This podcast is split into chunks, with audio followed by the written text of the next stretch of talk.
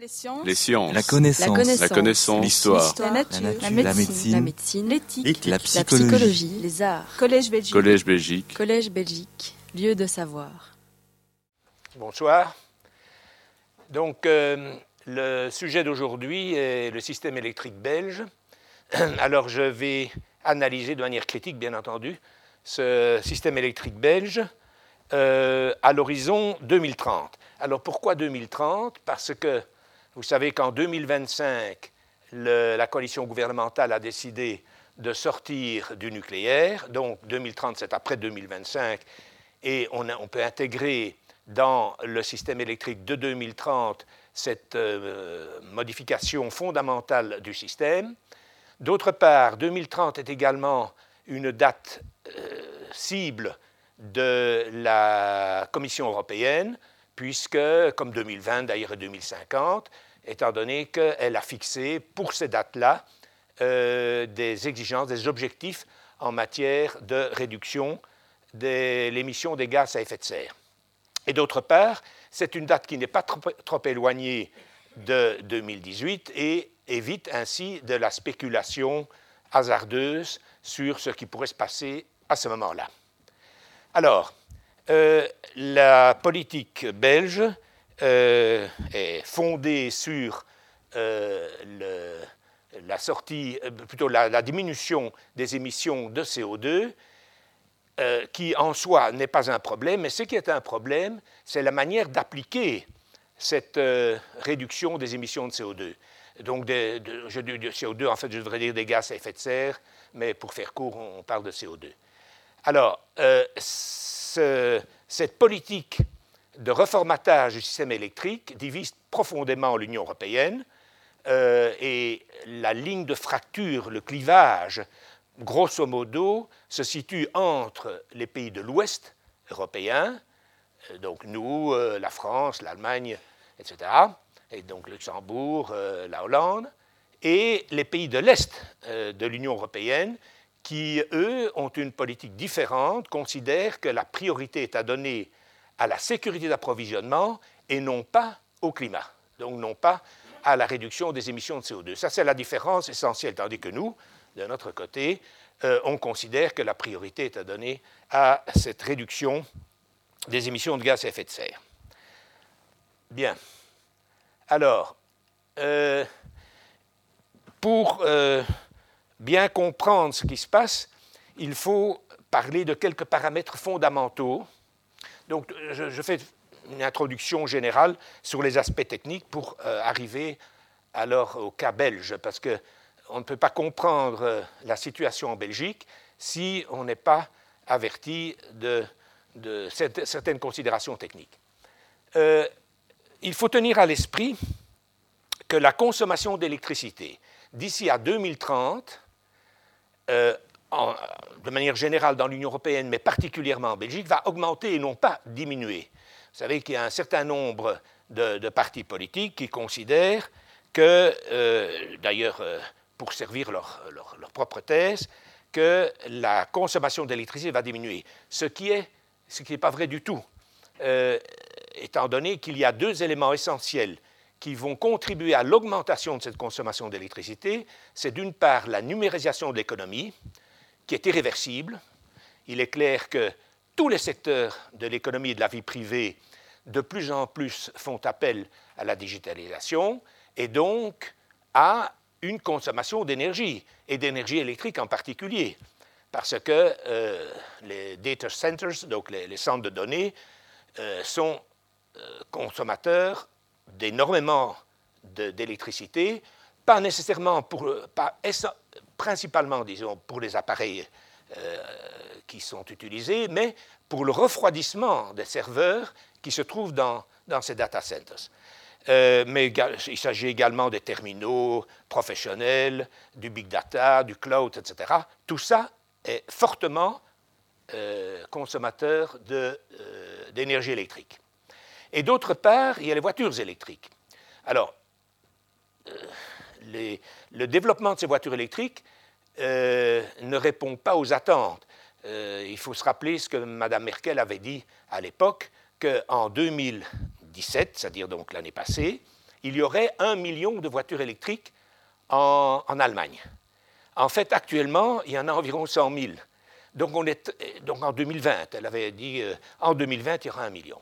Il y en a 100 000 actuellement, c'est-à-dire très loin de ce qu'elle avait euh, espéré.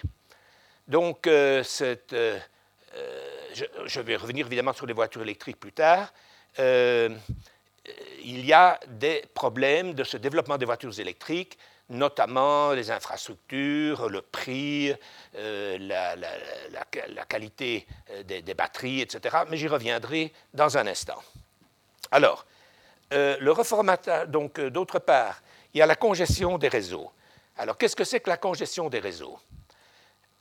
Quand, je prends le cas de l'Allemagne, parce que l'Allemagne est très typique ou atypique d'une mauvaise gestion de euh, la pénétration du renouvelable. Euh, elle l'a fait de manière précipitée et de manière incohérente. Alors, euh, elle a développé sa production, par exemple éolienne, hein, je prends un exemple, dans le nord du pays, notamment en Baltique et dans le nord de l'Allemagne. Or, les consommateurs se trouvent dans le sud et l'ouest de l'Allemagne. Donc, pour pouvoir acheminer l'électricité renouvelable du nord vers le sud ou vers l'ouest, elle doit utiliser des réseaux électriques. Malheureusement, ces réseaux électriques n'ont pas été prévus pour ce transport d'électricité. En conséquence, euh, ils cherchent d'autres voies pour atteindre leurs objectifs, donc pour atteindre les consommateurs. Et qu'est-ce que l'électricité fait? Elle déborde euh, vers l'est en passant par la Pologne, la République tchèque, etc., l'Autriche pour revenir dans le sud de l'Allemagne, ou par la Belgique, la France euh, et la Suisse pour revenir de nouveau dans le sud de l'Allemagne. Ce qui provoque évidemment des congestions. Ça veut dire que cette électricité qui nous vient de l'Allemagne fait concurrence à notre propre à notre propre électricité qui est distribuée sur nos réseaux et provoque des congestions. Alors c'est moins le cas en Belgique parce que euh, cette électricité va surtout euh, vers l'est de, l'Allemagne. Je vais vous montrer dans un instant un, plan qui, illustre bien la chose. Et il, y a lieu donc, c'est surtout donc le rôle d'ailleurs d'ELIA, qui est notre société euh, de transport d'électricité, de gérer ce problème de, de congestion. Donc, congestion, c'est un paramètre dont il faut tenir compte à l'avenir dans un système électrique. Alors, l'effet de foisonnement. Qu'est-ce que c'est que l'effet de foisonnement? Euh, L'Union européenne a considéré qu'il fallait interconnecter les réseaux électriques des différents pays européens. Donc, établir des lignes de connexion de telle manière à profiter d'un excédent d'électricité dans un pays euh, pour combler un déficit d'électricité dans un autre pays de l'Union européenne. Euh, ceci part de l'hypothèse qu'il y a une différence de climat sensible entre euh, les pays de l'Union européenne. Par exemple, s'il n'y a pas de soleil ou pas de vent en Belgique, mais il y aurait du soleil du vent en Allemagne, en France ou dans, des pays limitrophes. Ce qui euh, est loin d'être vérifié. Parce que quand en hiver, parce que c'est l'hiver qui est le problème, quand en hiver il fait euh, peu venteux, ce qui arrive quand il fait très froid, il n'y a pas beaucoup de vent. En Belgique, il y a de grandes chances qu'il n'y ait pas beaucoup de vent en Allemagne, pas beaucoup de vent en France, pas beaucoup de vent en Hollande. Donc l'effet de foisonnement, de nouveau, est une idée intéressante, mais qui ne se vérifie pas nécessairement dans la pratique. Alors, euh, il y a également euh, un problème avec le réglage de la fréquence et, de la tension. Vous savez qu'un réseau électrique, enfin en Europe, les réseaux euh, ont une fréquence de 50 Hz. Il faut maintenir ces 50 Hz à tout prix. Et dès qu'il y a des déviations par rapport aux 50 Hz, il faut immédiatement réagir par un, apport. S'il y a un déficit de fréquence, donc la fréquence tombe en dessous de 50 Hz, il faut immédiatement la faire remonter et donc démarrer les euh, unités électriques nécessaires. Euh, d'autre part, la pénétration du renouvelable euh, demande énormément de matériaux, des matériaux qui sont, euh, qui sont euh, pas nécessairement rares, mais en tous les cas, il y aura une explosion de cette demande. Donc il faut en tenir compte également. Euh, il y a des recherches qui se font pour remplacer ces matériaux par d'autres, meilleurs marché notamment, ou euh, plus disponibles, mais tout cela n'est pas, réglé. Nous allons y revenir dans le cas en expliquant euh, les différents modes de stockage. Voilà. Ça, c'est un, un, exemple. 15 décembre 2011, l'Allemagne avait un grand besoin d'électricité.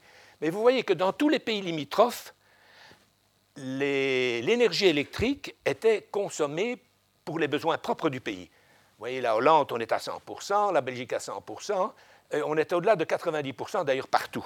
Donc il y avait très peu de possibilités. Ça, c'est l'exemple du caractère aléatoire de l'effet de foisonnement. Donc il n'y a pas beaucoup d'énergie disponible quand on en a vraiment besoin, c'est-à-dire en hiver, quand il n'y a pas de soleil, forcément. Hein. Euh, il, y a, les temps sont très. On a vu euh, notre mois de janvier pluvieux, tout, le mois de janvier a été pluvieux, donc euh, il n'y avait pas de luminosité. Voilà, ça c'est un bel exemple de, cet effet de foisonnement. Alors, il y a un certain nombre de considérations techniques à, appréhender pour comprendre comment un système fonctionne. D'abord, l'énergie renouvelable, donc celle qui est euh, qui est poussé ou recommandé par la Commission européenne, même si l'Union n'est pas d'accord, comme je vous l'avais dit, parce qu'il y a des dissensions, euh, est, a une densité énergétique très faible. Ça veut dire les, kilowattheures par kilo, kilowattheure d'une unité d'énergie, comme le, joule ou le joule, mais par unité ou de poids ou de volume. Et là, la densité pour le renouvelable est très très faible. Nous allons voir que pour d'autres types de production d'énergie, c'est beaucoup plus élevé, et donc il n'y a pas de problème. Alors, le fait d'avoir une pénétration de renouvelables important entraîne automatiquement, étant donné le caractère intermittent, il faut savoir que le renouvelable, euh, actuellement, dans toute l'Europe d'ailleurs, est essentiellement intermittent, c'est-à-dire c'est euh, de l'éolien ou du photovoltaïque. Pas de vent, pas de production d'électricité, euh, pas de soleil, pas de production photovoltaïque. Alors, pour pouvoir compenser cette fluctuation de production d'électricité, il faut nécessairement une, euh, production thermique, c'est-à-dire une production à partir de combustible. Euh, dans nos pays, il s'agit surtout de gaz, euh, dans nos pays occidentaux, à l'ouest. Tandis qu'à l'est, évidemment, il y a beaucoup de charbon, ou de lignite même, on y reviendra. Ça, c'est l'exemple de l'Allemagne qui est un contresens absolu, mais enfin, c'est certainement pas un exemple à suivre. Alors, euh, d'autre part, comme je vous l'ai dit, pour pouvoir. Euh, oui, le, paradigme a changé. Au lieu d'avoir une production centralisée d'électricité, avec euh, le reformatage, donc avec la pénétration du renouvelable intermittent, la production d'électricité est dispersée. Donc, elle est dispersée sur l'ensemble du territoire et d'autre part, les consommateurs sont, enfin, les petits consommateurs sont également producteurs, ce qu'on appelle les prosumers. Donc, c'est les producers et consumers, prosumers. Et par conséquent, sur des lignes électriques, au lieu d'avoir un flux unidirectionnel, le flux devient bidirectionnel, hein, puisque ou bien euh, euh, ces consommateurs prennent de l'électricité du réseau pour leurs propres besoins, ou bien si avec les panneaux photovoltaïques par exemple, ils ont un excédent d'électricité, ils, euh, revendent leur électricité sur le réseau, donc bidirectionnel. Donc il faut renforcer les réseaux électriques, même tirer de nouvelles lignes éventuellement, de telle manière à euh, permettre cette circulation, ce flux d'électricité. D'autre part, à partir d'une certain, euh, certaine pénétration du renouvelable intermittent, il faut du stockage de telle manière à, compenser les variabilités de cette production électrique. Alors tout ça, évidemment, une gestion de la demande aussi, nous y reviendrons. Euh, je vais prendre tous ces paramètres un par un et vous montrer où on en est, de telle manière à, euh, à mieux comprendre après ce qui se fait en Belgique et quelles sont les difficultés de mettre en place le système électrique belge tel que conçu par euh, la coalition gouvernementale actuelle. Enfin, ce n'est pas la coalition actuelle qui a conçu tout ça, ça date de 2003, puis en 2015, il y a eu des modifications, et le gouvernement Michel n'a simplement fait que de confirmer tout ce qui a été décidé antérieurement. Alors le stockage, donc le stockage qui, permet de, compenser en partie euh, ces fluctuations. Le stockage d'électricité, il y a différentes formes de stockage. Il y a le stockage hydraulique, c'est-à-dire donc les, centrales de pompage-turbinage, CO, vous connaissez les, centrales de CO, enfin vous connaissez, vous avez entendu parler en tous les cas des centrales de CO, le stockage mécanique, c'est-à-dire de l'air comprimé qui est stocké dans des, cavités, par exemple des mines, anciennes mines de sel. Il y a un stockage électrochimique, les fameuses batteries, ou électrostatique, les condensateurs les supercondensateurs, et puis le stockage chimique. Donc l'hydrogène, hein, on en parle beaucoup de l'hydrogène, mais il faut savoir ce qui en est de cet hydrogène, ce n'est pas évident. Alors, pour qu'un système électrique puisse profiter d'un stockage efficace, il faut stocker de très grandes quantités d'électricité. Localement, un stockage peut très bien fonctionner correctement, c'est-à-dire au niveau d'une petite collectivité, de quelques maisons qui sont regroupées.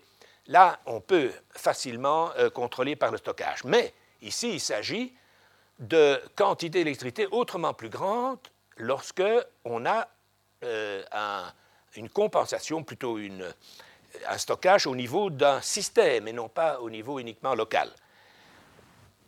Vous voyez que ici sont des gigawatts. Hein, donc un gigawatt, c'est 1000 mégawatts, c'est un million de kilowatts. Les, seuls, actuellement, la seule manière de stocker de très grandes quantités d'électricité, ce sont ces centrales de, pompage-turbinage. Je vais vous montrer euh, un exemple de ce que c'est. Euh, là, on peut atteindre 1000 mégawatts. Euh, par exemple, Co, c'est 1200 mégawatts. Hein, donc, c'est supérieur à 1000 mégawatts, mais dans certains cas et dans certains pays, ce n'est pas le cas en Belgique, c'est plusieurs milliers de mégawatts. L'air comprimé, donc le stockage en air comprimé, est également euh, une possibilité, mais il n'y en, a pas en Belgique, hein, euh, une possibilité de, stocker de grandes quantités d'énergie. Et nous voyons que les batteries, c'est de l'ordre du 1 mégawatt, c'est-à-dire rien. Nous sommes très loin de pouvoir utiliser des batteries à l'heure actuelle, avec les technologies actuelles, pour stocker de manière efficace de l'énergie électrique. Alors, euh, en, hydraulique, euh, actuellement dans l'Union européenne plus euh, la Suisse et la Norvège. Pourquoi la Suisse et la Norvège? Parce que ce sont deux pays européens qui, ont un relief tel qu'on peut avoir de grosses quantités d'hydraulique. Il y a 48 000 mégawatts aujourd'hui. On estime qu'en 2030, donc la fameuse date que je me suis fixée, parce que c'est un horizon qui n'est pas trop lointain, on considère qu'il y aura 75 000 mégawatts. Donc il va y avoir une augmentation de ce type de stockage qui est le plus efficace, mais de loin le plus efficace. Hein, il n'y a pas de comparaison avec les autres. Dans le monde, 150 000 mégawatts. Alors voilà, ça c'est euh, euh, une, station de, pompage-turbinage. Qu'est-ce qui se passe euh, pour, Donc il faut que l'eau soit stockée dans le bassin supérieur, un bassin supérieur, un bassin inférieur, pendant les périodes de faible consommation, où l'électricité, par exemple la nuit, où l'électricité n'est pas demandée de manière intensive. On pompe, donc le prix est bas, hein, on pompe, euh, on ne voit pas la pompe, ceci c'est une turbine, hein. euh, la, pompe est, de l'autre côté, on pompe euh, de l'eau du bassin inférieur vers le bassin supérieur, tandis que quand on a besoin d'électricité en période de haute consommation, l'eau du bassin supérieur est amené, donc on utilise évidemment la différence de hauteur, et l'énergie potentielle est convertie en énergie cinétique, fait tourner la turbine. Euh, il y a deux types de turbines, mais enfin, je ne vais pas rentrer dans les détails. Et euh, la turbine entraîne un, alternateur, et l'alternateur euh, injecte du courant dans le réseau. Donc, ici, on peut, en Belgique par exemple, pour Co, on peut, on a 1200 MW de, capacité, et pendant 5 à 6 heures, on peut utiliser cette énergie pour compenser euh, les défauts d'énergie dans le réseau. Je vais passer ceci. Donc ça, c'est le stockage d'air comprimé. Il n'y a, pas Il n'y en a pas en Belgique, il y en a en Allemagne, aux États-Unis. Mais vous voyez que euh, les capacités sont grandes. Hein. Aux États-Unis, c'est 500 000 mètres cubes d'air comprimé. Hein. C'est-à-dire qu'on on, comprime de l'air à partir euh, du sol, on, l'injecte dans une cavité, par exemple euh, une ancienne mine de sel, en, 40, 50, 60, 75 bars, et quand il y a un besoin d'électricité, on détend cet air comprimé dans des, dans des turbines euh, à gaz, enfin gaz, euh, l'air étant un gaz. Alors, les stockages électrochimiques. Donc, ce sont les fameuses batteries. Alors, vous savez ce que c'est qu'une batterie. Hein, ce sont deux électrodes qui plongent dans des électrolytes. Euh, et par les réactions électrochimiques dans l'électrolyte, on dégage, on libère des électrons qui cherchent les résistances extérieures. Bon, je ne vais pas m'attarder beaucoup. Vous connaissez évidemment les batteries plomb-acide qui se trouvent à peu près dans toutes les voitures que nous avons. Euh, j'ai un schéma. Voilà. Ça, c'est euh, un schéma. Donc, euh, ça, c'est la recharge de la batterie. Donc, on la charge. Et puis, quand elle est déchargée, vous voyez ici que les ions hydrogène qui sont formés, ben, donc, oui, il faut dire que les deux électrodes plongent dans, l'acide sulfurique, acide sulfurique H2SO4 il y a de, l'hydrogène, il y a des radicaux SO4. Euh, l'hydrogène est ionisé, c'est-à-dire donc y a des ions, ce qu'on appelle des protons, puisque euh, dans l'hydrogène, l'atome c'est un proton plus un électron euh, qui gravitent autour. Eh bien, l'ionisation de l'hydrogène permet la libération d'électrons et donc le courant. Bon, toutes les batteries fonctionnent de la même manière, y compris la batterie lithium-ion. Hein. Vous savez que dans la voiture Tesla, vous avez, euh, au lieu, de, des ions hydrogène, ce sont les ions lithium qui, eux, par le fait qu'ils sont, que le lithium est ionisé, dégagent, euh, libèrent des électrons euh, qui permettent donc la production d'électricité. Alors, deux secondes, je reviens en arrière. Aucune de ces batteries ne permet des stockages de grandes quantités d'électricité, comme je vous l'avais dit, comme je vous l'ai déjà dit, et d'autre part, elles sont très chères. Elles sont très chères parce que les matériaux qui sont utilisés sont des matériaux chers, généralement, notamment les catalyseurs euh, qui servent à faciliter les réactions, euh, y compris donc la fameuse batterie, où est-elle euh, Voilà, ici, y compris la.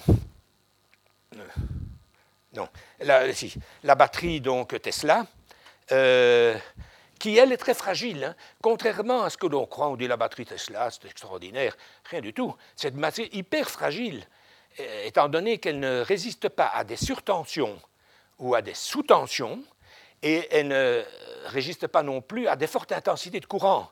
Or, quand une voiture démarre, elle a besoin d'un très grand courant. Je parle des voitures électriques Tesla. Et par conséquent, euh, cette technologie est très loin d'être au point. Et ça pour une voiture. Dans une voiture, les puissances sont relativement faibles. A fortiori lorsqu'il s'agit de stocker de très grandes quantités d'électricité, parce qu'il faut mettre toute une série d'unités en série pour, avoir, pour atteindre un mégawatt, hein, parce que euh, chacune des unités a une capacité vraiment très faible. Donc, actuellement, ces technologies sont chères, n'ont pas atteint une maturité suffisante, et euh, des, problèmes de, stabilité, hein, comme je viens de le dire pour la Tesla. Euh, et finalement, la batterie au plomb reste une très bonne batterie. Hein. Évidemment, euh, elle n'est pas, très efficace, mais elle fonctionne, et elle fonctionne bien. Alors, vous voyez ici, j'ai parlé de densité énergétique, hein, donc c'est-à-dire l'énergie par unité de volume ou de poids. Vous voyez euh, l'essence par rapport euh, aux batteries euh, lithium-ion. Il n'y a aucune comparaison. Hein. la, densité énergétique pour l'essence reste encore très largement supérieure. Alors, il y a une exception dans toutes ces batteries où le stockage d'électricité est beaucoup plus grand. C'est les batteries à flux ou à circulation. voilà. Donc, la grande différence de ces batteries-là et des batteries classiques, c'est que la réaction électrochimique ne se produit plus au droit des électrodes, comme c'est le cas dans toutes les batteries classiques que nous connaissons, mais dans l'électrolyte. Donc, euh, or, ce qui veut dire que plus le volume de l'électronique est grand, plus on peut stocker de grandes quantités d'électricité. Grand avantage, évidemment. Il suffit d'avoir des réservoirs. Donc, ici, euh, ça, c'est le cœur même de la batterie, là où se produisent les échanges d'ions. Elle est séparée de telle manière à avoir euh, une circulation d'un électrolyte d'un côté, d'un autre électrolyte de l'autre côté, sans avoir le mélange entre les deux électrolytes. Plus le volume du réservoir est grand, plus la quantité d'énergie sera grande. Le problème, évidemment, c'est l'empreinte au sol. Il est clair que quand on a d'immenses réservoirs, euh, c'est un problème d'occupation d'espace. Par contre, on peut, au lieu d'avoir 1 mégawatt ou 2 mégawatts de stockage, on peut avoir 15 mégawatts ici. Mais c'est encore beaucoup trop faible pour stocker les quantités d'énergie électrique nécessaires euh, pour un système, un électrique au niveau d'un pays. Oui, là, je vous ai donné l'exemple d'une batterie à flux. Donc, elle est appelée redox hein, parce que enfin, je ne sais pas s'il y a des chimistes ici, mais sur une électrode, il y a une réduction, et sur l'autre électrode, une oxydation. C'est pour ça qu'on appelle redox, oxydoréduction. Alors, c'est la, batterie au vanadium. Le vanadium présente euh, la, caractéristique d'être présent sous forme de cinq ions différents. Donc, le vanadium plus, plus, plus, trois fois plus, quatre fois plus, cinq fois plus. C'est un avantage parce que nous avons la même la même substance de part et d'autre et que s'il y a une fuite euh, dans la séparation entre les deux euh, systèmes, ça ne change pas grand-chose puisqu'il y a la même substance. Euh, bon, donc c'est un avantage, mais bon, de nouveau, ici, il n'y a pas la possibilité de stocker de grandes quantités. Donc il y a un certain nombre d'améliorations à devoir apporter à toutes ces batteries. La sûreté, oui, parce qu'il y a certaines batteries qui pourrait, euh, en, présence d'eau, par d'humidité par exemple, euh, devenir complètement instable et exploser. Euh, les performances, donc le rendement de la batterie, diminution des coûts, les coûts sont encore très élevés hein, partout pour toutes ces batteries, pour des grandes quantités. Hein. Et l'infrastructure adéquate, hein, parce qu'il faut évidemment, quand cette énergie est dispersée, il faut des infrastructures qui permettent de, faire circuler le courant et la durabilité. Ah oui, parce que euh, euh, euh, Musk prétend que avec ses batteries, il peut avoir une autonomie de 400 km ou même de 500 km. En fait, interrogez vos amis qui ont acheté, enfin vos amis, vos connaissances qui ont acheté une Tesla. D'abord, elle coûte horriblement cher, mais après 200 km, vous pouvez la recharger. Hein, l'autonomie est relativement faible euh, parce que ces, batteries n'atteignent pas la performance euh, qui avait été souhaitée. Donc, en résumé, pour le stockage, c'est encore le stockage hydraulique, pompage-turbinage, qui est de loin le plus intéressant parce qu'il a une densité énergétique très élevée, qu'il a une maturité impeccable, donc il a, on l'utilise depuis, depuis très très longtemps, euh, et euh, aucun autre système actuellement permet de stocker de grandes quantités d'électricité comme le fait euh, les, les, centrales de pompage-turbinage. Alors, actuellement, finalement, on, doit recourir encore au thermique. Il n'y a rien à faire. nous allons y revenir. Voitures électriques. Alors, les voitures électriques, euh, ils ont des batteries, bien entendu. Et l'idée est de dire, mais puisque une voiture roule très peu sur 24 heures, euh, beaucoup de voitures servent à aller au bureau, restent parquées euh, pendant toute la journée et, bien entendu une grande partie de la nuit. Pourquoi alors ne pas utiliser l'énergie stockée dans la batterie pour produire de l'électricité en période de pointe, de consommation d'électricité? Alors, l'idée est intéressante, évidemment, de dire, ben, autant l'utiliser, euh, puisque ces voitures sont là. Et il y a beaucoup de voitures, il y a 5 millions, oui, 5 700 000 voitures environ en Belgique, donc c'est un paquet. Alors, la réalité est beaucoup plus complexe, parce que il faut savoir que sur le parc automobile en Belgique, par exemple, la grande majorité des voitures sont parquées dans la rue et non pas dans un garage. Donc, il faut un nombre de bornes de recharge suffisant pour pouvoir utiliser l'électricité qui aura été. Enfin, ce n'est pas l'électricité qui, est stockée, hein, c'est de l'énergie qui est stockée. Euh, mais enfin, en raccourci, je peux dire l'électricité parce que le résultat est le même. Euh, pour pouvoir donc stocker cette énergie quand le coût de l'énergie est faible, donc le coût de l'électricité est faible, c'est-à-dire en période euh, de basse consommation, et puis réinjecter dans le réseau en période de haute consommation. Donc il faut des bornes. Or, euh, l'infrastructure, elle n'est est absolument pas développée euh, en, en, Belgique, et même pas en Allemagne. En Allemagne, Berlin l'a fortement développée, mais la plupart des villes n'ont pas ces infrastructures. Donc, d'autre part, le fait d'utiliser une voiture électrique, à la fois, donc les batteries des voitures électriques, à la fois pour rouler et à la fois pour servir de stockage, abîme très fort euh, la batterie parce qu'elle charge, décharge. Euh, donc il y, a, une usure beaucoup plus grande. Il n'est donc pas aussi évident que cela d'utiliser pour les deux fonctions.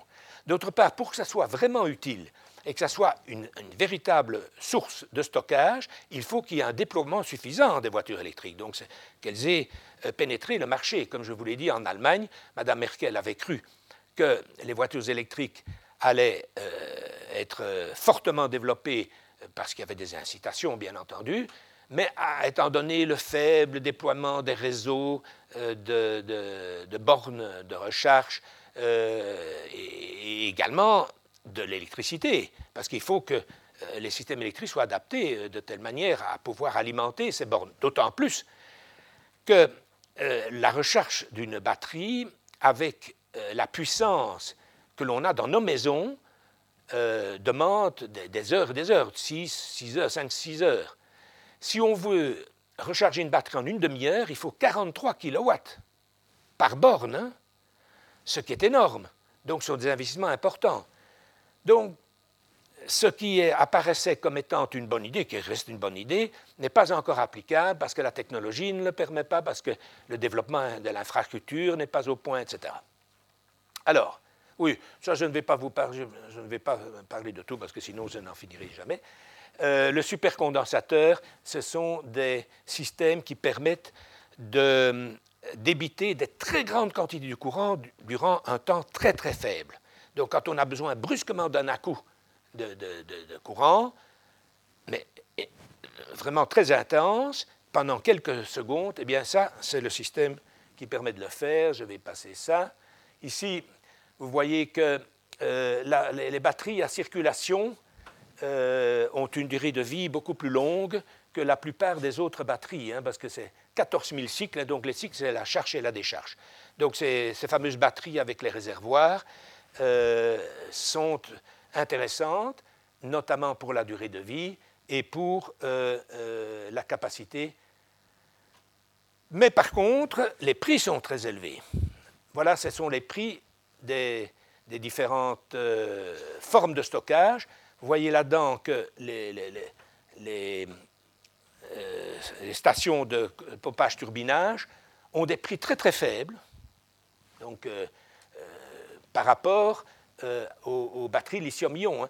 Même si, vous voyez, les prix ont diminué fortement ces dernières années, mais malgré tout, ils restent largement supérieurs au prix, au coût du stockage par hydraulique.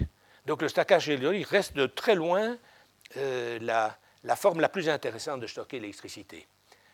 Euh, également pour euh, le, coût en euros par kilowattheure. Donc ce qui est intéressant, c'est le coût par kilowattheure, c'est-à-dire par énergie, par unité d'énergie produite. Vous voyez de nouveau que le pompage-turbinage se situe à, des niveaux extraordinairement plus intéressants que les batteries lithium-ion. Et, ça restera encore pendant un certain nombre d'années comme cela. Euh, la batterie à circulation, c'est intéressant, mais malheureusement, euh, dans, ce cas-là, mais malheureusement, euh, elle, elles ne sont pas encore tout à fait au point. Alors, le stockage d'hydrogène. Vous, avez entendu parler énormément euh, de, l'hydrogène. Il y a des articles qui ont été publiés à cet égard en disant c'est la source d'énergie de l'avenir, puisque l'hydrogène, quand euh, il, est, utilisé comme combustible, produit de l'eau par combustion. Et donc est, favorable au climat. Alors, il y a deux choses. D'abord, il y a la conversion de, l'eau en hydrogène dans un électrolyseur, première étape. Deuxième étape, l'utilisation de l'hydrogène pour la production d'électricité. Double conversion. Double conversion, ça veut dire dégradation des rendements, puisqu'il y a deux fois euh, une conversion. Alors, les rendements sont relativement faibles. Donc, il faut que, euh, pour pouvoir euh, concevoir l'hydrogène comme stockage, comme source de stockage, donc l'hydrogène est un vecteur, hein, pas, il ne produit pas d'électricité, il produit de l'électricité après, dans des piles à combustible, mais d'abord il faut le produire. Alors l'hydrogène euh, n'est concevable dans un système, dans, dans, le cadre d'une politique bas carbone, que si son prix est faible, bon, et deuxièmement, que s'il est produit à partir d'électricité renouvelable. Parce que s'il est produit à partir d'électricité thermique, il est clair que euh, le compte n'y est pas, puisque le thermique émet, des gaz à effet de serre. Alors, ce prix de l'hydrogène dépend, un, du prix de l'électricité, bien entendu, deux, du coût de l'électrolyseur, c'est-à-dire donc euh, l'appareil dans lequel euh, est produit cet hydrogène, et du nombre d'heures de fonctionnement. Plus le nombre d'heures de fonctionnement est élevé, moins cher est l'hydrogène. Alors, la compétitivité, hein, il faut toujours tenir à l'esprit euh, le coût, parce qu'il est très beau de dire nous allons changer, reformater le système électrique. Si ça coûte beaucoup trop cher, euh, on porte atteinte à la compétitivité des pays et également au pouvoir d'achat des ménages. Donc, il faut, il faut savoir de quoi on parle.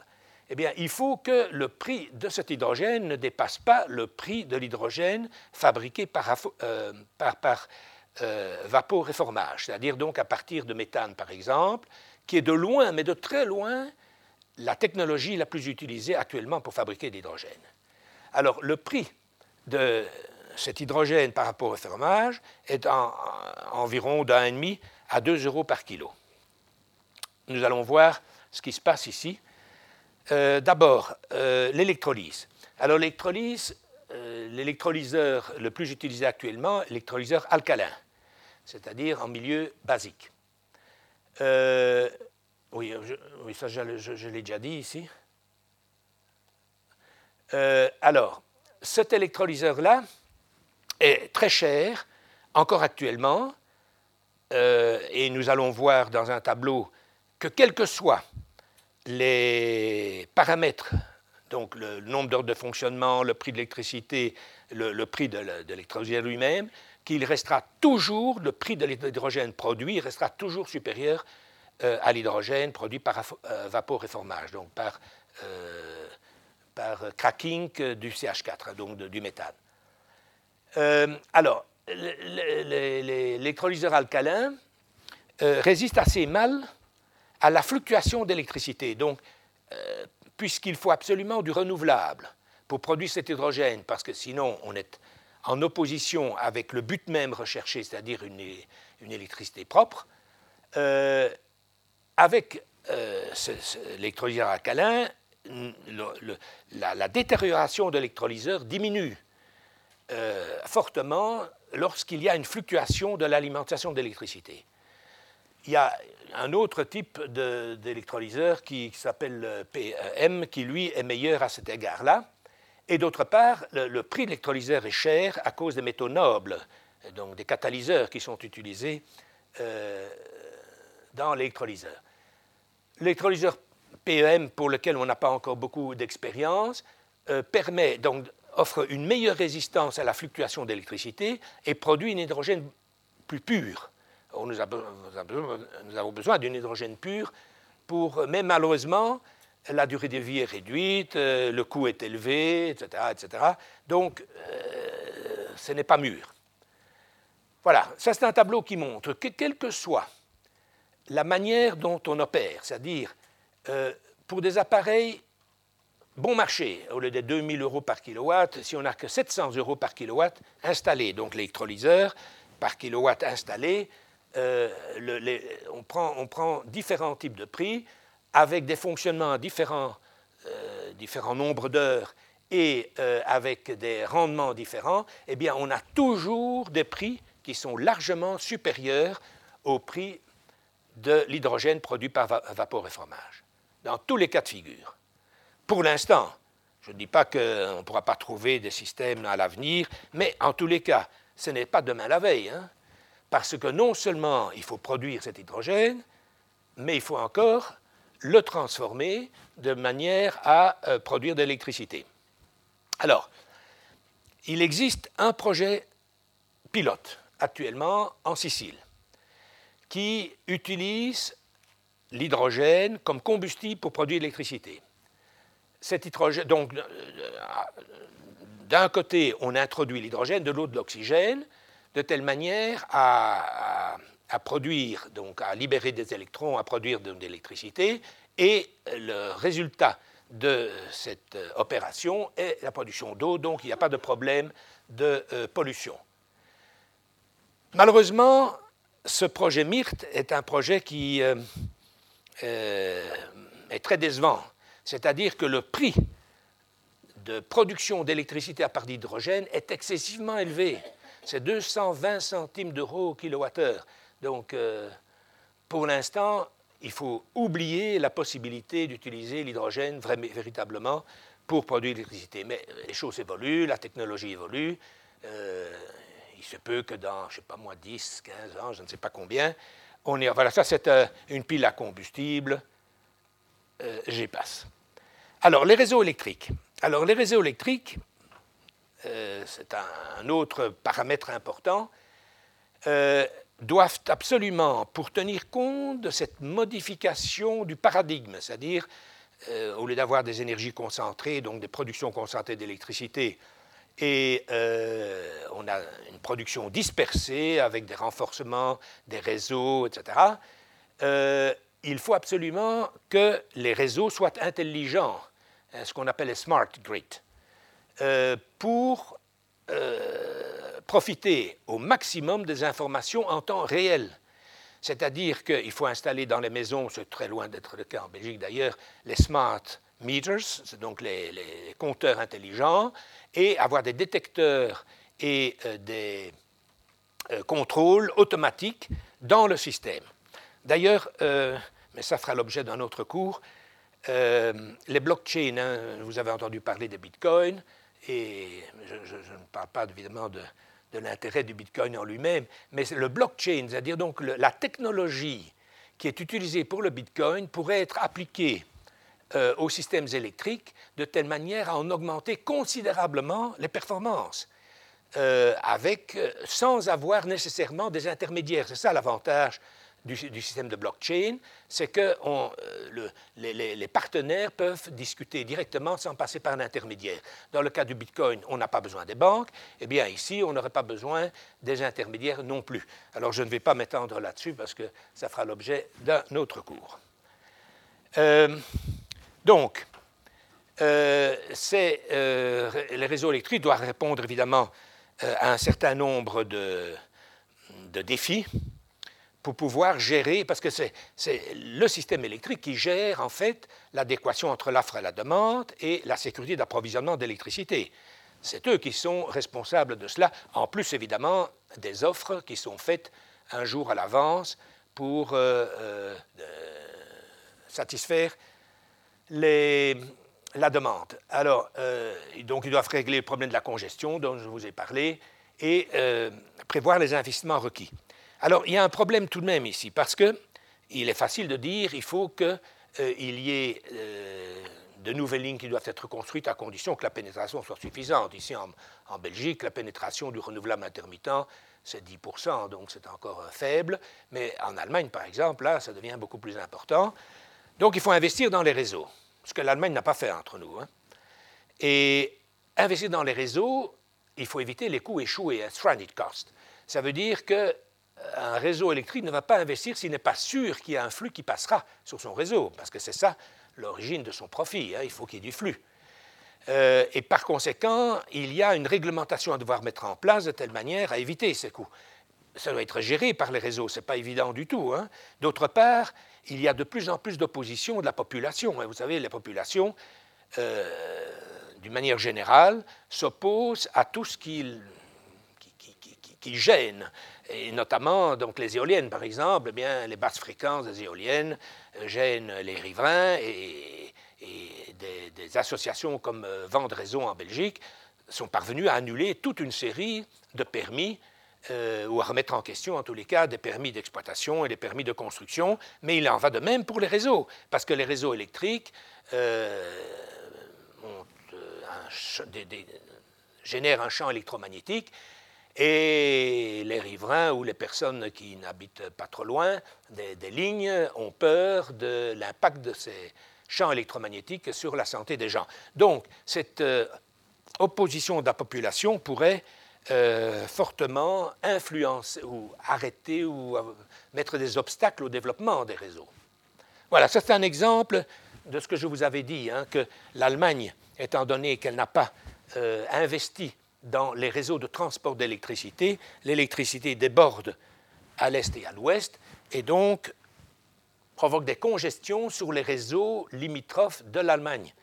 C'est ce qu'on appelle une mutualisation des coûts. Pourquoi devrions-nous, euh, voisins de l'Allemagne, investir dans nos réseaux pour permettre aux Allemands de ne pas investir dans le leur et, tout de même de faire passer l'électricité de la production vers euh, la consommation? Alors, la Belgique. La Belgique. Alors, actuellement, voilà euh, comment se présente la distribution de la production d'électricité en Belgique. Vous voyez que le nucléaire, donc les, sept réacteurs, actuellement produisent encore 51% de la production totale électrique belge. 29% en production, hein, je parle des kilowattheures. Euh, le, fossile, c'est-à-dire chez nous, il n'y a que le gaz. Hein. il n'y a plus de charbon, il n'y a plus, pas de lignite, donc il n'y a que du gaz. 29%.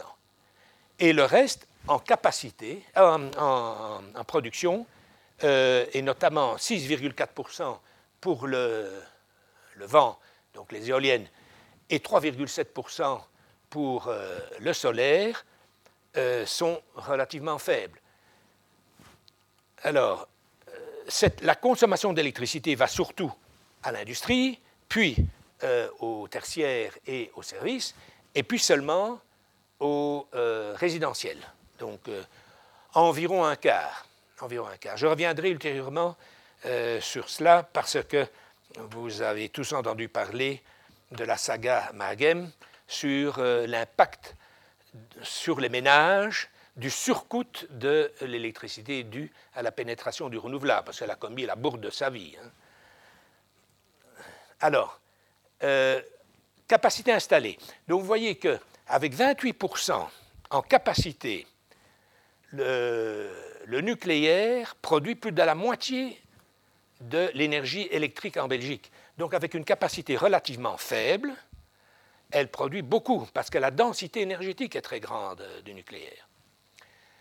Euh, ici, les capacités euh, installées de l'éolien et du photovoltaïque euh, sont très grandes, enfin relativement grandes, puisque la totalité de la capacité installée en Belgique est de 21 000 MW, alors que nous avons besoin de 14 000 MW. Tout cela est dû au fait que le rendement de l'éolien et du photovoltaïque sont très faibles. le photovoltaïque fait, évidemment, dans nos pays, il n'y a pas beaucoup de lumière, euh, fait 10% de rendement par rapport à, sa capacité, et euh, l'éolien fait 15-18%, pas plus. Euh, je ne parle pas de l'éolien offshore, hein, lui, des rendements nettement supérieurs, mais l'éolien onshore. Alors, la politique belge est fondée sur la politique européenne, évidemment, donc la politique bas carbone européenne. Euh, l'Europe a défini un certain nombre d'objectifs, notamment euh, un objectif concernant les interconnexions entre les différents États membres.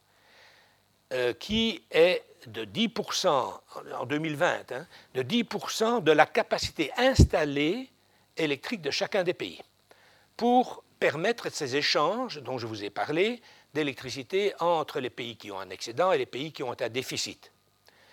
Alors, cela sera porté à 15% à l'horizon 2030. Moi, j'ai des doutes, comme je vous l'ai dit, sur l'effet de foisonnement, mais enfin bon, euh, ça c'est euh, un objectif de, l'Union européenne, enfin de la Commission européenne, parce que, comme je vous dis, les États membres ne sont pas tous euh, unanimes sur la question. L'efficacité, l'efficacité, oui, ah, je dois vous dire tout de même une chose. L'énergie électrique, dans le, total de l'énergie consommée occupe une place de 22% alors que la chaleur dans le total d'énergie consommée, c'est 50% Donc au lieu d'avoir attaqué euh, en, priorité le système électrique, donc la production d'électricité, on aurait mieux fait d'abord de s'intéresser à la production de chaleur, parce que là, euh, on aurait une quantité beaucoup plus grande d'énergie euh, consommée. On a fait l'inverse parce qu'il est plus facile, évidemment, de euh, s'attaquer au système électrique plutôt qu'à la chaleur, parce que la chaleur, c'est tout le monde. Bien, alors cela étant, euh, le rendement, il est évidemment c'est important, parce que si on parvient à améliorer le rendement, on diminue les, consommations. Et là, l'objectif en 2030, de nouveau la date 2030, c'est pour ça que j'ai choisi 2030, parce que c'est des dates clés également pour l'Europe, il faudrait une augmentation, donc une amélioration du rendement de 27% par rapport à 1990. Euh, cet objectif, évidemment, euh, sera réexaminé pour avoir 30%. Enfin, on va voir, hein, parce que déjà, atteindre les 27% n'est pas évident. D'autre part, la réduction des, gaz, de l'émission des gaz à effet de serre de 40% et euh, la part du renouvelable de 27% en 2030 par rapport à 1990. Ça, c'est ce que dit l'Union européenne. les pays de l'Ouest sont assez d'accord sur tout cela. Euh, ceux qui euh, émettent euh, des objections, c'est évidemment les pays de l'Est. Parce que les pays de l'Est, évidemment, sont des pays qui ont pris du retard économique sur les pays de l'Ouest, de l'Union européenne, et qui doivent rattraper le retard. Pour rattraper le retard, il leur faut une énergie bon marché, pour être compétitif, et par conséquent, ils donnent la priorité, évidemment, sur la production d'énergie bon marché, c'est-à-dire le charbon et éventuellement le lignite. Parce qu'actuellement, la production à partir de charbon est nettement moins chère que, que tout le reste. Hein. C'est pour ça que l'Allemagne utilise son charbon et son lignite. Nous y reviendrons. Alors, euh, la Belgique, elle, a décidé de sortir, enfin, la, coalition actuelle a reconfirmé la sortie du nucléaire totale en 2025, donc progressivement entre 2022 et 2025, mais totalement en 2025 alors que l'électricité nucléaire est bon marché, et que d'autre part, elle n'émet pas de gaz à effet de serre. Il n'y a pas rien, pas plus en tous les il n'y a pas rien, mais pas plus que l'éolien ou que le photovoltaïque. Parce que toute forme de production euh, d'énergie électrique, évidemment, consomme, euh, émet des gaz à effet de serre, ne fût-ce que dans la fabrication des composants qui servent à fabriquer ces, euh, systèmes. Alors, il est évident que la Commission européenne n'intervient pas. Elle n'a jamais dit qu'il fallait, euh, qu'il fallait euh, sortir du nucléaire. Alors, cette décision de la coalition gouvernementale, mais qui date d'il y a 2003 et puis qui a été euh, modifiée en 2015, comme nous allons le voir, est ni pertinente d'un point de vue politique, ni d'un point de vue technique, ni d'un point de vue économique. Hein. C'est une absurdité totale. Bon, alors, pourquoi Politiquement, euh, un sondage a été fait par TNS Média? Et 63% des participants, donc c'est un sondage classique avec, euh, je ne sais plus combien, 1000 personnes, oui, donc c'est classique, euh, la courbe normale. 63% des, des, sondés sont favorables à maintenir le nucléaire dans le mix électrique. Alors pourquoi des politiques vont à l'encontre de, l'idée que se fait la, population alors qu'ils le font précisément pour gagner le maximum de voix. Hein, c'est ça l'idée. Pourquoi y a-t-il ce fameux pacte énergétique hein, vous, avez lu dans les journaux que euh, le gouvernement ne sort toujours pas son pacte énergétique. Pourquoi ne sort-il pas? Parce qu'il y a des élections en 2019 au niveau euh, législatif, donc euh, au niveau de l'État, de fédéral, et au niveau communal cette année-ci. C'est pour garder le maximum de voix possible, croire, c'est ce que croient en tous les cas les politiques au pouvoir. Mais quand on voit ici les réactions de la population vis-à-vis du nucléaire, je ne crois pas que ce soit une décision politiquement euh, utile. Bien. Alors, euh, pour hmm, voir comment cela se passe d'un point de vue économique et d'un point de vue technique. Oui, d'un point de vue technique. Ce n'est pas justifié non plus. Pourquoi? Des études et des, tests approfondis ont été menés sous, donc pas par, euh, euh, différentes organisations, laboratoires, et par Electrabel lui-même, euh, et par les électriciens lui-même, pas, pas, uniquement Electrabel, sous la supervision de l'Agence fédérale de contrôle nucléaire, qui est un organisme indépendant, je le rappelle, et qui a montré qu'il y avait, que, que les, les, centrales nucléaires actuelles, donc les réacteurs nucléaires, sont conformes à toutes les réglementations nationales et internationales. donc ça a été vérifié par euh, l'agence de, contrôle, euh, donc fédérale de contrôle nucléaire. Donc il n'y a, pas de problème technique en tous les cas. Alors en ce qui concerne maintenant les fameuses microbules, hein, vous avez entendu parler de Tihange 2, de Doule 3 en disant Ah oui, mais il y a ce qu'on appelle erronément dans, les médias les microfissures. Ce ne sont pas des fissures ce sont des bulles d'hydrogène. L'hydrogène n'ayant pas été évacué durant le forgeage, d'abord donc la, fabrication de l'acier, euh, et, sont restés en, microbules, hein, mais vraiment ce n'était pas euh, observable au moment de la construction parce que à ce moment-là, les ultrasons n'étaient pas suffisamment développés. Ce n'est qu'après coup, donc récemment, que les électriciens ont pu faire des mesures plus précises et ont vu qu'il y avait des microbules et l'ont immédiatement dit. Ils ont fait un rapport à, l'agence. Or, ces microbules existent depuis le forgeage des cuves et n'ont pas évolué dans le temps. Donc, le forgeage des cuves s'est fait pour les premières euh, dans les années 70, euh, toutes premières unités, dans tout premiers réacteurs, et puis euh, dans les années 80.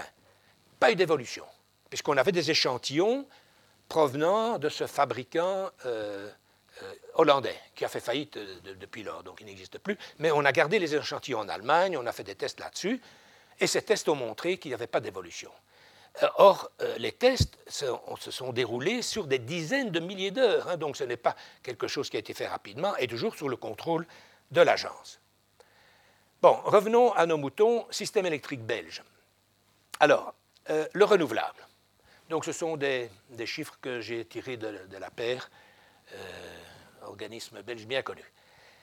Au total, actuellement, il y a environ 2800 MW d'éolien et 3800 euh, MW de photovoltaïque, qui sont répartis comme indiqué ici dessus, environ 2000 onshore et offshore, je sais pas, ah, voilà, 877 MW. Euh, donc, euh, vous allez voir que ça a évolué. Donc, ça, c'est en 2018. Ça va évoluer plutôt. Alors, l'offshore, euh, donc c'est-à-dire en mer du Nord, hein, il y a euh, quatre sites qui ont été développés, mais donc, il y a un certain temps, et qui fonctionnent correctement. Euh, oui, ça je vais regarder, je vais faire le commentaire après. Deux sites qui sont en construction et trois sites qui viennent d'avoir leur permis de, construction. Donc, qui, qui sont qui ne sont pas encore euh, opérationnels, bien entendu. Ni, ni euh, oui, ici, fin de cette année-ci, nous aurons deux sites de plus, donc c'est-à-dire 672 MW qui vont s'ajouter aux 877, et puis les autres, c'est en 2021. Voilà, voilà donc les, sites en mer du Nord. Les premiers sites, évidemment, sont les plus rapprochés euh, de, notre côte. Et vous voyez que euh, trois sites sont raccordés à un même câble de liaison avec la Terre. Le tout premier Seapower, hein, ici, a sa liaison euh, autonome. Ce qui n'est pas, très rationnel, évidemment. Il vaut mieux tout regrouper en mer, avoir une station unique et un transfo, et puis transporter l'électricité euh, par des câbles sous-marins vers... Euh, mais comme Seapower était en avance sur les autres, ben, il a tiré sa propre ligne. Alors, pour que cette énergie renouvelable ait pu se développer, il a fallu euh, donner des euh, financiers. Euh, assistants financiers qui ont été très, très mal préparés. On a distribué un nombre considérable de certificats verts, hein, de fameux certificats qui sont attribués, alloués par, par, par, an, et qui ont créé une bulle financière. Parce que, étant donné l'avantage de ces certificats qui sont garantis. Ils sont garantis. Donc, euh, initialement, il avait été prévu qu'il y aurait un marché, une bourse de certificats avec une offre et une demande, et qu'on avait estimé que euh, la demande serait supérieure à l'offre, et, donc les prix allaient, monter. Ce n'a pas été le cas. Donc les, les, prix se sont effondrés sur le marché, et donc c'est la garantie qui avait été euh, octroyée par les pouvoirs publics qui a dû jouer. Et euh, pour l'éolien onshore, par exemple, c'est 65 euros par mégawattheure. Donc il y a eu un effet d'aubaine là. il y a des investissements considérables qui ont été faits, non pas pour la protection du climat, mais uniquement parce que ça rapportait beaucoup d'argent, mais beaucoup d'argent. Il se fait que euh, la dette, tant dans le nord du pays que dans le sud, là il n'y a pas de distinction, pas de frontière linguistique, les deux ont souffert de la même manière de cette mauvaise préparation des incitants financiers et euh, il y a des milliards d'euros qu'il faut, euh, il faut résoudre le, remboursement de ces milliards d'euros. Alors, euh, initialement, Elia était en charge de, payer les, certificats, puis c'était plus possible parce qu'il y a dit moi je peux pas, c'est pas mon métier, et puis ça a été mis dans un fonds en Wallonie. Enfin bref, on est loin d'être sorti de l'auberge, d'autant plus qu'actuellement, avec euh, euh, le plan wallon, euh, vous avez peut-être lu dans les journaux, on ne renonce pas à l'attribution de ces certificats. On a un peu modifié le système, mais on continue à distribuer. Donc on va aggraver la dette. On parle de, je ne sais plus, 800 millions, 900 millions d'euros euh, c'est dans l'écho d'aujourd'hui euh, et, peut-être dans la libre d'hier, je ne me rappelle plus.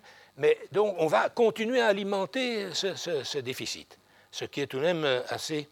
Donc, évidemment que Mme Margem, devant, elle a enfin reconnu qu'il y avait des problèmes et que les, trois sites dont je vous, vous ai parlé de liens offshore, ces trois sites n'ont plus obtenu le, les avantages qui avait été accordé aux autres sites. Au lieu des 120 euros par mégawattheure, le prix est tombé à 79 euros par mégawattheure, qui est encore supérieur au prix en Hollande. Parce qu'en Hollande, euh, à Borsele, il y a, euh, le, prix a été fixé à 72 euros par mégawattheure. Et les recommandations étaient entre 65 et 80 euros par mégawattheure. Donc il y a encore de la marche pour réduire euh, le coût pour nous, hein, parce que qui paye, c'est vous, hein, c'est pas, pas ni les électriciens ni l'État, hein, donc c'est le consommateur final. Bien, donc le, système des attributions des, différents permis va être lié à des appels d'offres et non plus à des arbitrages de l'État. Enfin, de l'État, enfin, des, autorités ou régional ou euh, fédéral, puisque l'offshore dépend du fédéral et l'onshore dépend du régional. Maintenant, le nucléaire. Alors, le nucléaire, donc en 2003, il a été décidé de sortir du nucléaire, puis en 2015, il a fallu modifier la loi. Pourquoi? Parce qu'on a décidé en 2015 de prolonger la vie de trois réacteurs nucléaires prolongés de 10 ans, c'est-à-dire Doulin, Doul 2 et Tihange 1. D'où euh, cette modification. Alors, les premières centrales qui vont sortir du, du, système euh, électrique, ce sont celles de Doule 3 et Tihange 2. Pourquoi Doule 3 et Tihange 2 Parce que ce sont les fameuses centrales à microbulles, donc ces fameuses bulles d'hydrogène. Bon, ces centrales, pour moi, ne présentent aucun danger. Mais voilà, émotionnellement, ce sont des, affaires chargées, évidemment, puisqu'on a suscité le doute auprès de la population, on a suscité la crainte auprès des populations, et prolonger ces centrales-là, même si techniquement il n'y a pas de danger, présente pour les hommes politiques un risque majeur pour leur réélection, puisqu'ils vont à l'encontre du ressenti émotionnel. Alors, les autres, évidemment, les, dernières, c'est évidemment celles qui ont été prolongées, puisqu'elles viennent d'être prolongées de 10 ans, donc elles sortiront euh, euh, vers la fin, donc en 2025. Si donc le gouvernement actuel ne change pas de, position, et je suis certain qu'il ne changera pas de position avant 2019, ils ne veulent pas perturber le paysage électoral. S'il ne change pas de, position, et si le gouvernement suivant, je ne sais pas quel gouvernement va sortir des, urnes, ou quel parti euh, va pouvoir négocier une coalition gouvernementale, si celui-là ne décide pas de continuer ou de prolonger la vie des, centrales nucléaires, eh bien voilà ce qu'on va avoir. Alors, ah oui, ça c'est intéressant. Vous vous rappelez euh, février 2017. Il a fait très froid en février 2017. On a été à la limite d'avoir recours à ce qu'on appelle la réserve stratégique, c'est-à-dire les mégawatts qui sont tenus en réserve pour des cas difficiles. Parce que là, non seulement il a fait froid, mais il n'y avait pas de vent et pas de, lumière. Grâce au nucléaire, on a pu éviter cette euh, situation très difficile. Et il faut se dire qu'à ce moment-là, euh, le, renouvelable, donc l'énergie euh, non émettrice de CO2, donc de, gaz à effet de serre, était de 80% euh, du total de la production. Ce qui est donc euh, bas carbone, hein, grâce, grâce au nucléaire. Voilà, c'est ce qui est dit ici. Alors, quel est l'impact de la sortie du nucléaire? Donc, euh, d'abord, il y a un impact sur la structure du système électrique.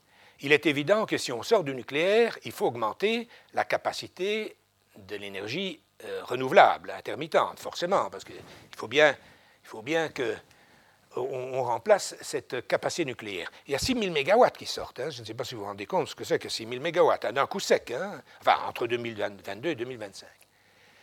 Dès lors qu'il y a une sortie, euh, qu'il y a une augmentation de la pénétration du renouvelable, automatiquement, vous avez une augmentation de la capacité thermique, c'est-à-dire donc de gaz, puisque pour compenser l'intermittence du euh, renouvelable intermittent, euh, donc de l'éolien et du photovoltaïque, il faut nécessairement une capacité de production d'électricité continue, donc permanente, qui, est, qui sont les centrales au gaz.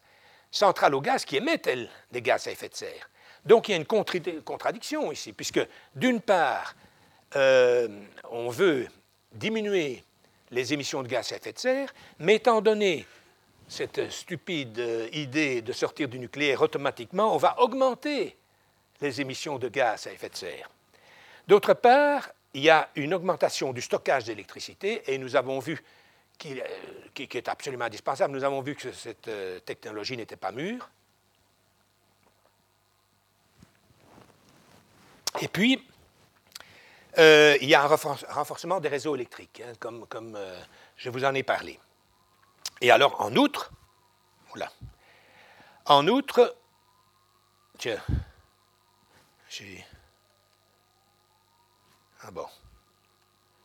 Alors, euh, tous les investissements, donc, la construction des nouvelles centrales au gaz, de telle manière à avoir une capacité suffisante pour compenser l'intermittence, coûte beaucoup plus cher que le coût de la prolongation des centrales nucléaires. Parce que les centrales nucléaires, évidemment, il faut, il faut les mettre à niveau. Hein, il faut les mettre à niveau euh, pour être conformes à la législation actuelle, en tenant compte de Fukushima, enfin, de, tout ce qui s'est passé entre-temps.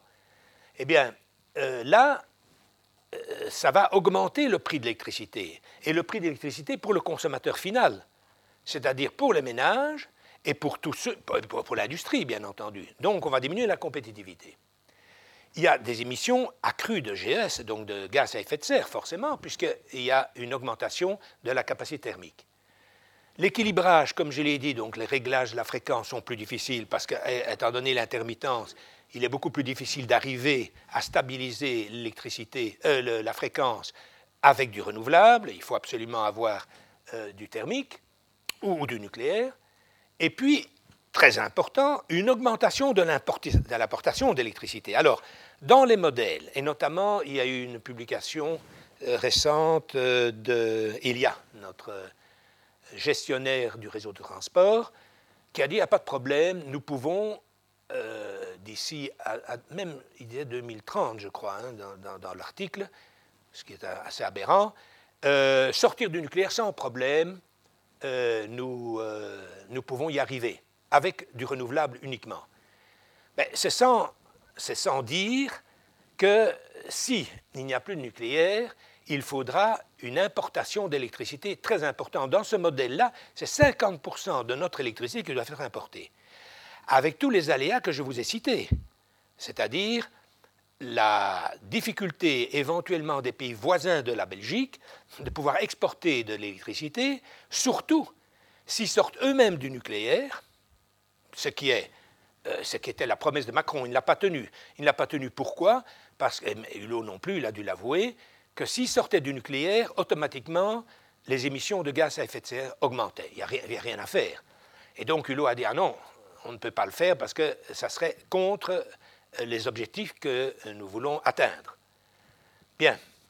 Donc, euh, euh, j'ai également dit, et on l'a vu, que le jour où on a besoin d'avoir de, de l'électricité importée, eh bien, il y a beaucoup de chances que cette électricité ne soit pas disponible. Et je vous ai montré le diagramme là où l'Allemagne elle-même ne pouvait pas importer, étant donné que tous les pays voisins utilisaient la totalité de l'électricité pour eux-mêmes.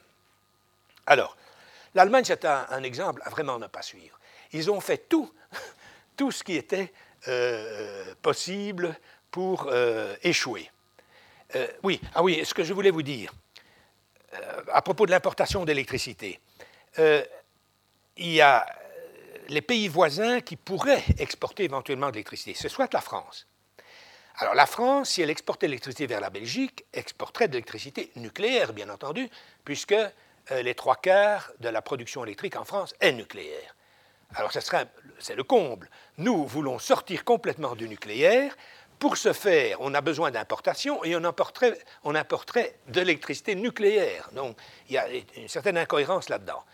Si c'était l'Allemagne, ben, l'Allemagne euh, a une grande quantité, je vais, je vais y revenir ici, hein, euh, de production à partir de charbon, d'électricité, donc à partir de charbon et de lignite, c'est-à-dire d'électricité dite sale, hein, puisqu'elle émet énormément de euh, gaz à effet de serre. De nouveau, c'est incohérent, puisque nous voulons diminuer la quantité de gaz à effet de serre et on importerait précisément l'électricité qui serait produite avec émission de gaz à effet de serre. Donc, ce n'est pas cohérent d'avoir une trop grande euh, euh, importation nécessaire pour équilibrer notre réseau électrique. Alors, incohérente. Euh, donc, l'Allemagne, comme je l'ai indiqué ici, a une puissance installée totale de 200 gigawatts, donc 200 000 mégawatts, dont 100 000 mégawatts à partir de charbon et de lignite. Alors que ça consommation équivaut à 84 gigawatts. Ce qui veut dire que l'Allemagne pourrait, uniquement à partir de ses centrales au charbon et au lignite, et éventuellement un peu de gaz, produire la totalité de l'électricité nécessaire. Mais il y a 100 gigawatts, donc 100 000 mégawatts de renouvelables intermittents. Alors, ils sont obligés de maintenir en activité le charbon et le lignite, sinon il n'y a pas de compensation euh, nécessaire pour combler euh, l'intermittence. Donc c'est totalement incohérent d'avoir fait cela, parce que l'Allemagne s'est lancée dans le renouvelable sans avoir pensé aux conséquences de ses décisions. D'autant plus que le prix de l'électricité a explosé, puisqu'il euh, a fallu payer les subventions que l'on donnait aux renouvelables. Alors, ce ne sont pas des certificats verts en Allemagne, c'est les feed-in tariffs, donc c'est-à-dire la tarification, le prix qui a été euh, alloué euh, aux, renouvelables intermittents, qui a fait exploser donc le prix, et on a dû dispenser, c'est pour ça qu'il y a un rétropédalage de la part de Merkel, euh, dispenser les sociétés exportatrices du surcoût dû euh, aux, renouvelables. Sinon, elle n'était plus compétitive. Or, l'Allemagne est un pays qui vide ses exportations. Conclusion, il faut bien que quelqu'un paye. Et qui paye? Bien entendu, les consommateurs finaux, c'est-à-dire vous, moi, et euh, les petites et moyennes entreprises. Alors, donc, l'Allemagne aurait dû procéder de manière inverse. Au lieu de foncer vers le renouvelable, elle aurait dû, préparer cette euh, euh, pénétration du renouvelable intermittent en adaptant son réseau pour éviter la congestion dans son pays et dans les pays voisins, par manque de, transport, et d'autre part aurait dû prévoir que le fait euh, d'avoir une augmentation de la pénétration du renouvelable intermittent aurait une influence négative sur la compétitivité de l'industrie allemande parce que l'Allemagne euh, a une situation aussi favorable économiquement que parce qu'elle exporte des, produits relativement bon marché et, de très grande qualité. C'est un peu plus cher que les autres produits, mais ils sont de tellement grande qualité. Bon, donc ça, je, vous ai déjà dit. Alors, maintenant, passons en revue voilà, quelques scénarios. Euh, donc, le scénario Elia, il a, il a fait, vous avez peut-être entendu parler de ce scénario ou lu. Donc, euh, ces scénarios ont été bien faits. Elia ne prend pas position, hein. il, fait des scénarios et puis dit voilà, voilà ce qu'il y a. Euh, je vais analyser le scénario BC, donc le scénario de base, parce que c'est celui qui est le plus proche de la politique européenne, bas carbone, avec les différentes étapes que vous connaissez, et que d'autre part, il est en ligne avec notre politique euh, actuelle. Alors, il a fait comme hypothèse, donc il a fait comme hypothèse suivante, il a dit ben, onshore 3300 MW. Euh, vous vous rappelez qu'actuellement, euh, l'éolien onshore, c'est environ 2000 MW. Hein, euh, oui, c'est environ 2000 MW actuellement. Donc il y a une augmentation, bien entendu, de l'éolien, forcément, puisque tous ces scénarios, en 2030, c'est sans nucléaire. Hein. ils, ont fait des scénarios, trois scénarios sans nucléaire, et ont euh, imaginé le mix euh, de production d'électricité que l'on pouvait avoir dans un tel scénario sans nucléaire en 2030. Donc il faut augmenter évidemment euh, les capacités de, chacun, de, chacune des autres sources d'énergie. 3300 MW pour les onshore, 2300 pour l'offshore. Alors l'offshore actuellement est 877 MW, vous vous rappelez, mais il y a des, des parcs qui sont euh, en construction et d'autres en préparation, quand on additionne l'ensemble de ces parcs, on arrive aux 2300 MW. Donc la seule chose que fait Elia, c'est de dire, en 2030, tous ces parcs seront prêts, déjà en 2021 ils seront prêts, et débiteront sur le réseau. Ce qui est une hypothèse raisonnable, donc il ne demande pas, enfin il n'introduit pas comme hypothèse une augmentation inconsidérée du renouvelable intermittent. Le photovoltaïque, là, euh, c'est 3800 MW, rappelez-vous euh, le, tableau que je vous ai donné, eh bien, on passe à 5000 MW. Là, il y a donc euh, une, une augmentation plus importante. Le thermique. Alors, le thermique, actuellement, il y a donc ces 4600 MW de, de thermique existants. Eh bien, il y a 1300 MW qui sont mis au rebut et 2300 qui sont prolongés, mais construction de 3600 MW de nouvelles centrales. nouvelle centrale. Oui, j'ai oublié de marquer ici, mais en fait, il y a aussi de la cogénération. Hein. Vous savez ce que c'est que la cogénération. Donc, c'est la production de chaleur et d'électricité en même temps, ce qui est considéré comme étant du renouvelable parce que les rendements sont très, très élevés, euh, pour 1800 MW. Mais j'ai oublié de l'indiquer. Donc, euh, ça s'ajoute euh, donc à cette production-là. Alors, nouvelle centrale nucléaire au gaz, 3600 MW, ce qui est énorme, hein. c'est vraiment beaucoup.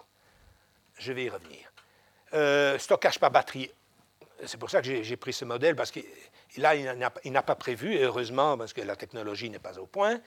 Centrale de pompage ou turbinage, c'est la capacité actuelle, c'est-à-dire donc eau et, un peu plat de taille, très peu. Euh, et puis, une demande totale en augmentation. Actuellement, la demande est environ 80 TWh, un peu moins. Donc, il y a une augmentation de la consommation, une augmentation raisonnable. Euh, alors, la capacité d'importation, 6500 MW. Énorme. Nous n'avons jamais pu dépasser 3000 MW jusqu'à présent, parce qu'il n'y avait pas la possibilité d'importer, ni d'Allemagne, ni de France, ni d'autre part. Donc, centrale au gaz. Alors, euh, donc, euh, il y a eu des articles publiés dans les journaux d'ailleurs également, disant qu'il il y, a y a peu de chances qu'on puisse construire qu'on puisse construire des 3600 MW de nouvelles centrales à temps, hein, puisque les premières centrales nucléaires ferment en 2022, comme vous le savez, et la totalité des centrales nucléaires en 2025. Or, pour euh, construire de nouvelles centrales au gaz, étant donné qu'il faut négocier un terme de capacité, c'est-à-dire la rémunération de la capacité. Pourquoi? Parce qu'un électricien ne va pas investir dans une centrale au gaz s'il n'est pas sûr de pouvoir utiliser la centrale au gaz de manière rentable. Pourquoi le ferait-il? Il est, il est, vrai qu'avec le renouvelable, les centrales au gaz actuelles tournent très très peu et ne sont pas rentables. Donc, il faut négocier avec les électriciens une rémunération de la capacité, c'est-à-dire une rémunération de la disponibilité des centrales au gaz, ce qu'on appelle la capacity fee. Euh, Deuxièmement, il faut euh, négocier les permis, modifier la législation, faire les études, la construction et la mise en service. Tout ça demande au bas mot 5 ans, au bas mot. 2025, nous sommes en 2018. Il y a très peu de chances que le gouvernement va sortir du bois plutôt euh, avant les élections de 2019, puisque le gouvernement a peur de perturber la base électorale. Or, fin 2019, donc après les élections, s'ils le font, il ne reste plus beaucoup de temps hein, pour avoir des centrales au gaz prêtes à injecter de l'électricité dans le réseau, étant donné toutes les étapes qui doivent être poursuivies. D'autant plus qu'il y a une opposition, comme je vous l'ai dit, de plus en plus grande de la population contre la construction de nouvelles centrales quelle qu'elle soit d'ailleurs. Hein. Alors, importation. Donc, je vous dis, je vous ai dit qu'il était peu probable qu'on puisse importer cette quantité d'électricité aussi importante que l'a euh, signalé ou l'a euh, imaginé Elia. Alors pour Elia, c'est tout bénéfice, évidemment, puisque si on augmente la capacité d'importation, évidemment, euh, l'électricité importée passe par les réseaux d'Elia, hein, c'est eux qui vont construire les interconnexions. Mais je suis loin d'être convaincu qu'on y arrivera. Alors, la fermeture des centrales nucléaires donne lieu à une augmentation importante de la facture de, l'électricité aux consommateurs à cause du coût des nouvelles centrales au gaz, comme je vous l'ai dit, qui est supérieur évidemment au coût euh, de la prolongation du nucléaire, la rémunération de capacité, parce que sinon les investisseurs ne vont pas investir, du coût du stockage, du coût du renforcement euh, électrique. Bon, je passe, parce que je vois que le temps avance. Euh, alors, il y a évidemment une augmentation de, GES. donc, ici est en contradiction avec le but poursuivi, puisque le but poursuivi est précisément de limiter les émissions de gaz à effet de serre. Donc, avec cette sortie nucléaire, on augmente le prix de manière massive, on doit augmenter les importations et euh, on augmente évidemment le GES. les émissions, en tous les cas, de gaz à effet de serre. Mais décidément, on dit si tu coupais. Hein. Mais coupe, hein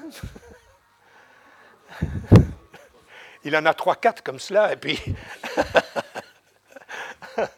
Alors, euh, si on prolongeait 4000 MW, alors les 4000 MW, c'est plus que ce que l'on euh, ce que l'on entend dans les différents interviews, débats et, dans les différentes publications.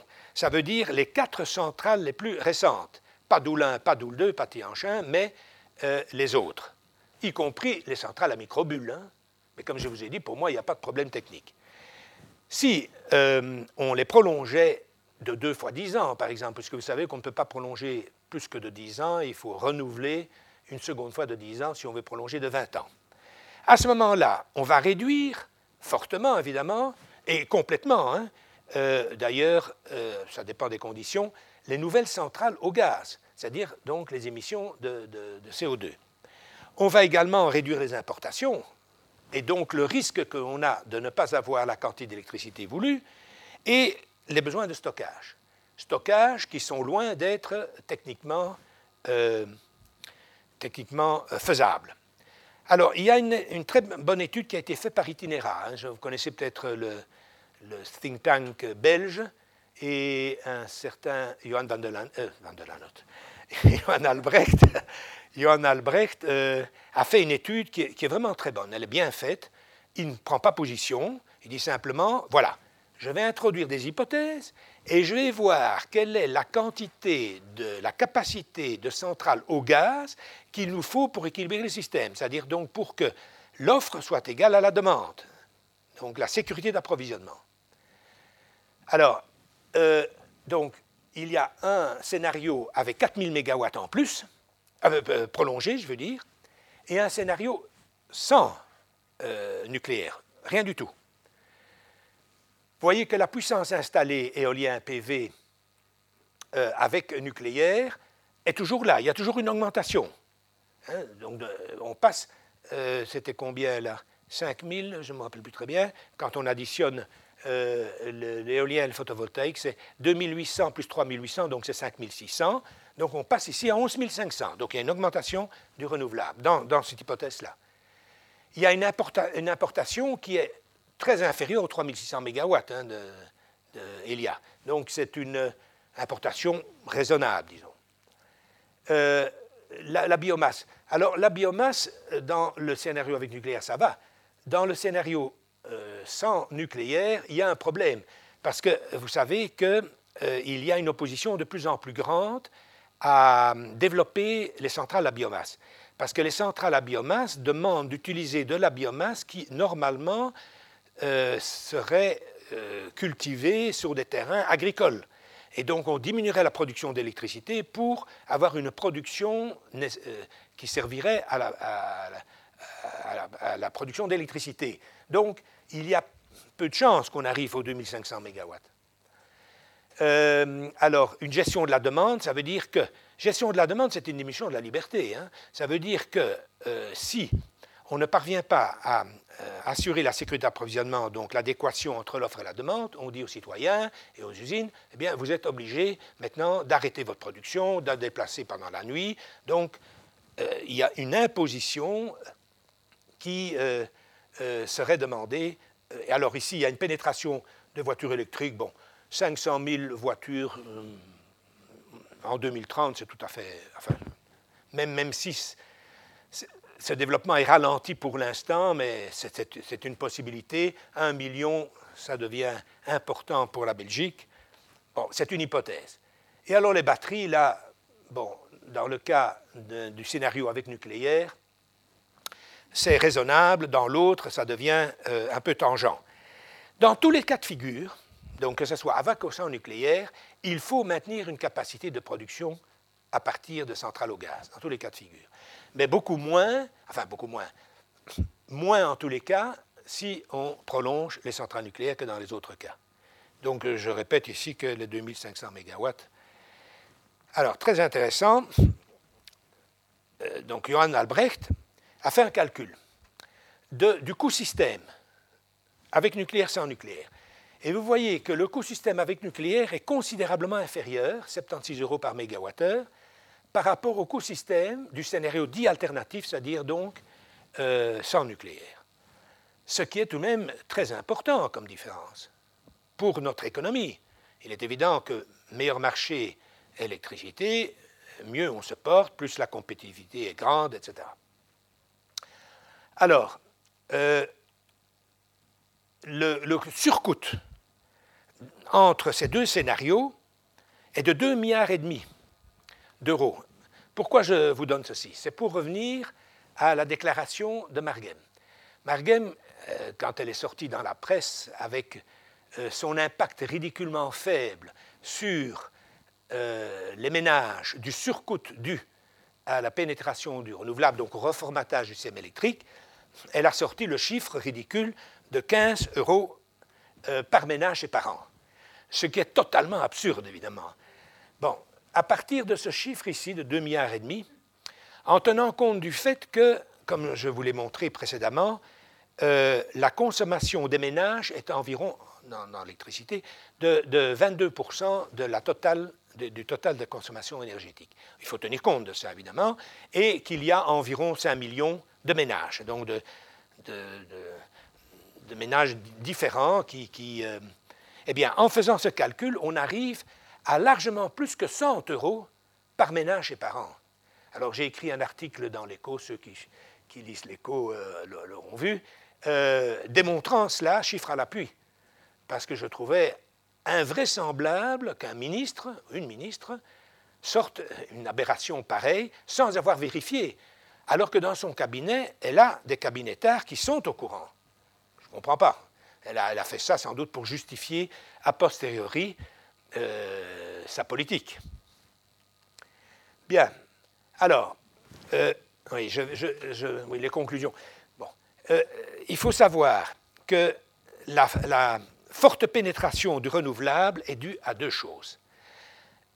Un, c'est que on ne tient pas compte dans les calculs et dans le mérite order, c'est-à-dire donc je ne sais pas si vous savez ce que c'est qu'un mérito, donc, on, classe les différentes sources d'énergie euh, en fonction du coût d'exploitation de cette source d'énergie, et uniquement le coût d'exploitation. Or, le renouvelable intermittent induit des coûts indirects, comme je vous ai dit, donc renforcement des réseaux électriques, euh, stockage d'électricité, euh, compensation de l'intermittence, etc. Coûts indirects, on n'en parle pas ce qui est un avantage évidemment pour euh, le renouvelable intermittent, puisqu'on ne tient pas compte des coûts réels. Premier point. Deuxième point, les subventions.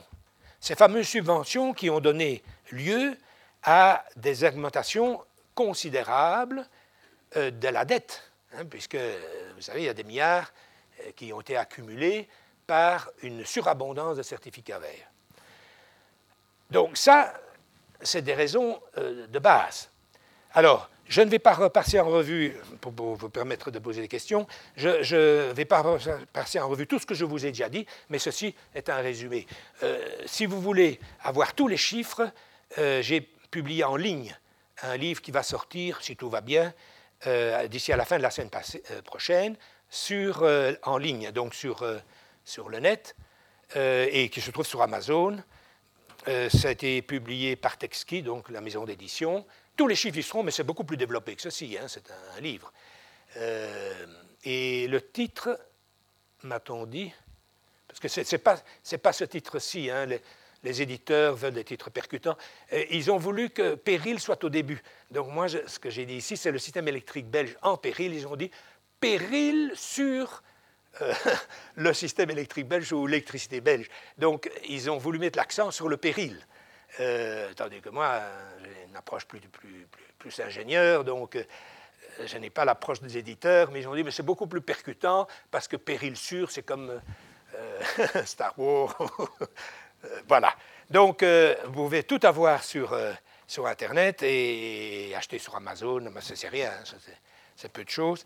Vous aurez tous les chiffres et beaucoup plus de détails sur, sur tout cela. Voilà. Les sciences. La connaissance. La connaissance. L'histoire. La, nature. La médecine. L'éthique. La, psychologie. Les arts. Collège Belgique. Collège Belgique. Collège Belgique. Lieu de savoir.